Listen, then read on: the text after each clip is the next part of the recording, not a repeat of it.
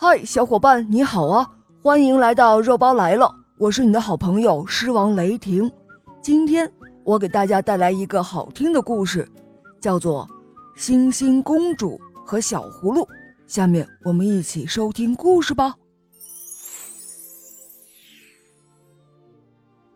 从前，在很远很远的地方，有一位美丽的小女孩，和她的爸爸妈妈住在一起。小姑娘很善良，很有礼貌，还很听话。她的爸爸妈妈和全村的人都很喜欢她。有一天，她的爸爸将自己的小葫芦给了她，让她去附近的小河中取水。她像往常一样，将小葫芦稳稳地放在头上，轻轻地摆动着身体，走到河边。可没想到，在取水的时候，小葫芦从他手中滑了出去，顺着急急的水流飘走了。小姑娘沿着河岸去追小葫芦，一边唱起了一首歌：“爸爸的小葫芦，你丢下了我，去哪儿了？”她想尽了办法，但不管多么努力，始终都抓不住小葫芦。将爸爸的小葫芦弄丢了，他不敢回家，他认为爸爸会生气的。天黑了，爸爸妈妈担心起来，因为小姑娘一般不会太晚回家，他们不知道发生了什么事情，心里很着急，于是他们出门去找她。很多天过去了。村民们都在帮着一起找，但就是找不到小女孩，大家只好伤心的回家了。小姑娘追着小葫芦，追了很多很多天，一直唱着她的那首歌：“爸爸的小葫芦啊，你丢下了我，去哪儿了？”这一天，她终于抓住了小葫芦，非常的开心。他马上将小葫芦放在头上，像往常一样放得稳稳的，踏上了回家的路。他走了许多天，又饿又渴又虚弱。天快要黑的时候，他看见了一棵无花果树，树上结了许多甜甜的果子。小果子对小女孩说：“嗨，美丽的小女孩。”请来尝尝我们吧，我们很甜的。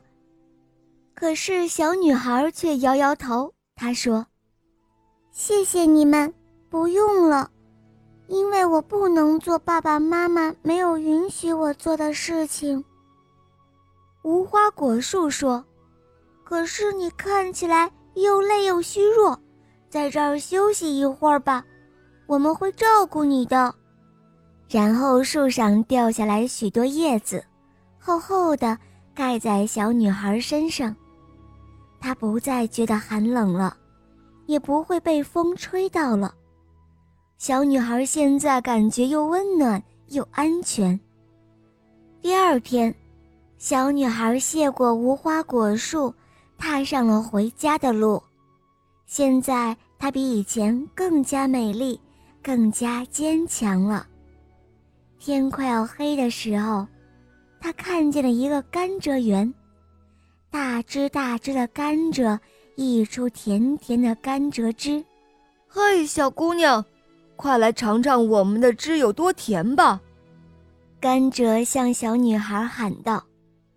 但是小姑娘却摇摇头，她说：“谢谢你们，不用了。”因为我不能做爸爸妈妈没有允许我做的事情，甘蔗说：“哦，美丽的小女孩，你看起来又累又虚弱，在这儿休息一会儿吧，我们会照顾你的。”于是甘蔗们一只只聚拢了，在小女孩身边围出了一个圆形的棚屋，小姑娘不再觉得寒冷，也不会被风吹到了。